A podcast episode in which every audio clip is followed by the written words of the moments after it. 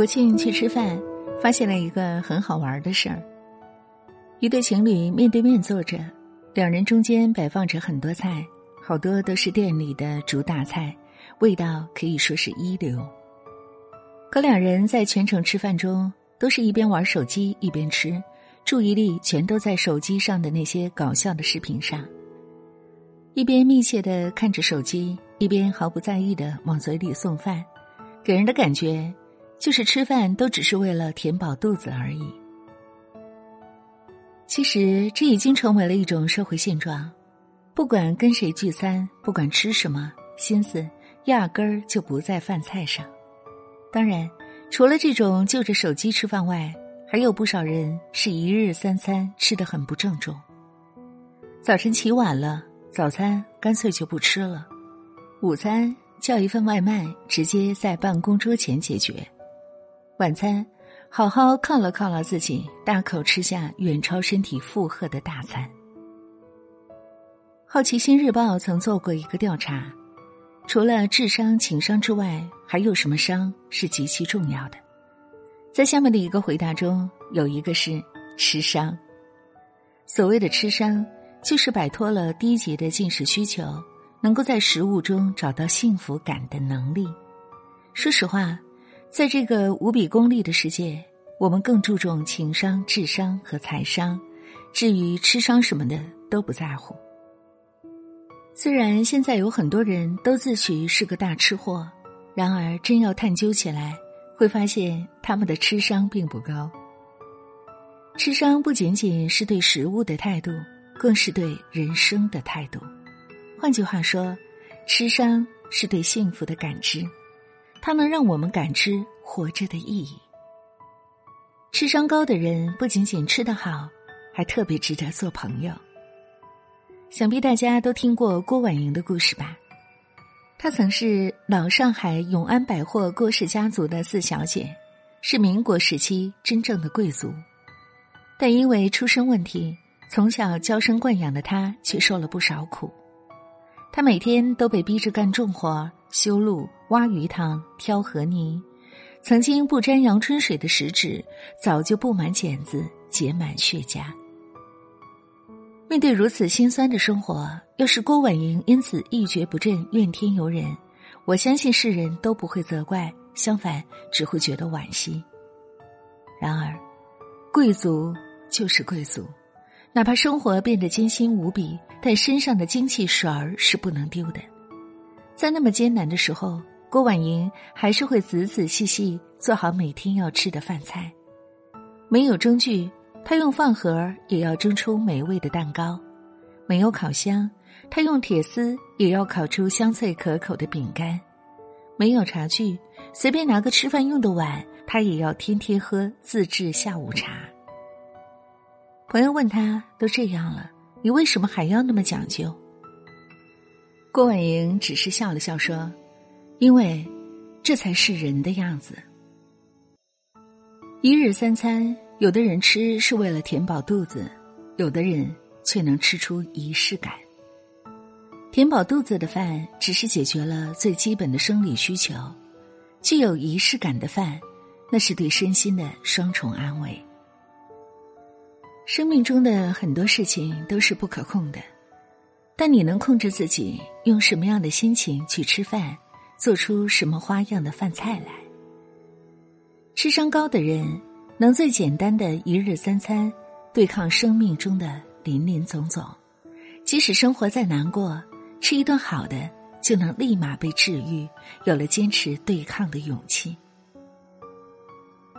在一次旅途中，我认识了一个女孩阿南，她给人的感觉充满了生命力。有一次，在别人的力荐之下，我们点了一份煮羊头，没想到当地人的羊头做的比较彪悍，不仅是整个羊头端上来，味道闻起来还有点怪怪的膻味。其他人一看，立马就扔筷子不想吃了，嚷着要去隔壁的川菜馆吃。只有阿南一脸的好奇，吃了好几筷子。别人问他不难吃吗？他脱口而出。难吃倒不至于，顶多只是不合口味。在旅途中，很多人会因为饭菜不合口味就不停的抱怨，只有阿南一人乐享其中。他说：“不管好坏，都是人生的一种经历。”一开始，我以为他对旅行如此热情，大概还是一个大学生，处在一个能卯足劲儿生活的年龄。等后来深入了解，才发现，他已经大学毕业十年了，充满热情，不过就是他的人生常态罢了。在阿南的朋友圈里，经常能看到他晒的各种饭菜，做法不难，不过就是个煮白粥、炖个鸡汤之类的。但是从精美的碗筷。旁边花瓶中怒放的鲜花，干净的画面，俏皮的配文，还是能够感受到他满满的喜悦。从阿南身上，我看到了现代人最稀缺的东西。现代人总是活得太聪明、太有效率、太拼命，不但接纳不了不合口味的东西，也容忍不了生活中的不如意，要么满身戾气，要么凄凄意意，得过且过。但阿南不一样，他能接纳不一样的口味的存在，也能允许生活中不如意的出现。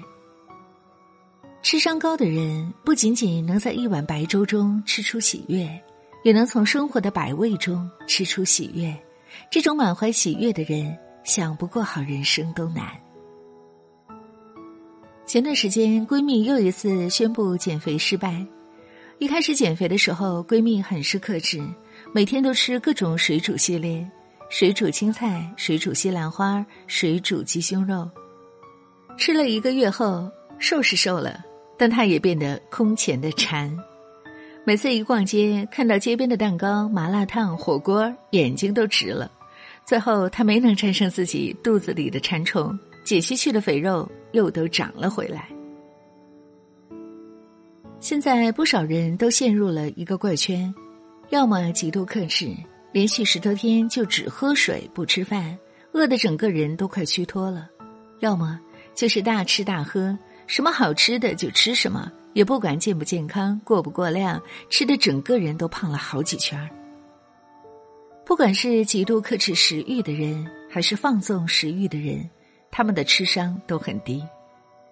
吃商高的人不会把食欲视作洪水猛兽，也不会沦为食欲的奴隶，而是能够吃的很有节制。法国女人的吃商就很高，他们热衷各种精美的下午茶，蛋糕都是高油脂、高糖的典型代表。但在法国街头，你很少看到长得胖的女人。法国女星不止一次的说过，法国女人是最讨厌运动的人。她们保持瘦的秘诀只有一个，那就是见好就收。哪怕是吃不怎么健康的食物时，也都会吃一点过过嘴瘾，而不是非得全部都消灭。健身达人刘畊宏就曾在知乎里说：“没有人能够一辈子计算着卡路里来过日子。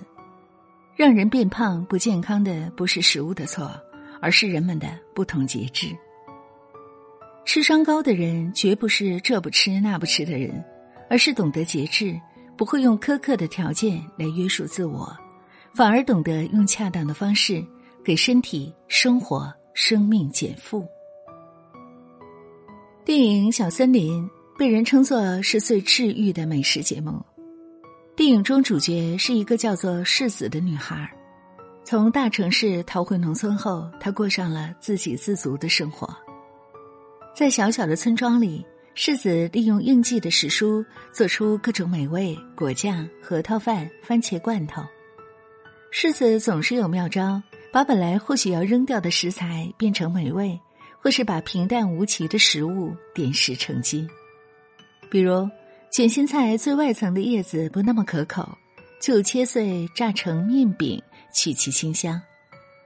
通草果的表皮有涩味。通过各种腌料来去除味道，变得酸甜可口。胡茶子果实成熟前太酸，成熟后甜味又太淡，掉落一地无人捡拾。世子心疼他们辛辛苦苦长大成熟的果子，努力到最后却付诸东流，所以那就要把你们做成果酱吧。在知乎上有人说，小森林之所以这么受欢迎。就是它让人看到了生活的另外一种可能。一个人用一种谦卑的态度去生活，他不会把生命的一切都视作理所应当，而是能够怀着一种敬畏的态度去活着。缺乏敬畏感是当代社会的一种通病，因为缺乏敬畏感，粮食被大量的糟蹋着；因为缺乏敬畏感，人们吃的三心二意；因为缺乏敬畏感，无良商家能在厕所做外卖。曾经有媒体爆料那些恶心的食品加工过程，当事人的态度很是敷衍，反正我又不吃。盘中的食物没有生命力，智商高的人却能用一种敬畏、感激的态度去对待。这样的人怎么可能处理不好自己的人际关系，又怎么可能办不好自己的工作呢？在《孤独的美食家》中，有一句台词说的特别好：“毫无顾虑的享受美食这种孤高行为，才是平等的赋予现代人的最大程度的治愈。”现代人的生活很匆忙，我们有一千个借口不好好的吃饭，可是食物的作用不仅仅只是填饱肚子，它和诗词歌赋一样。是世俗生活里的一种追求、享受与热爱。我们日夜奔波，我们辛苦忙碌，最根本的还是为了谋一口饭。如果都无法在食物中获得的小确幸，那我们努力奔跑的意义又在哪里？心情特别好的早上，提前半个小时起床。打算为他做份早餐，让他心情好的跟我一样。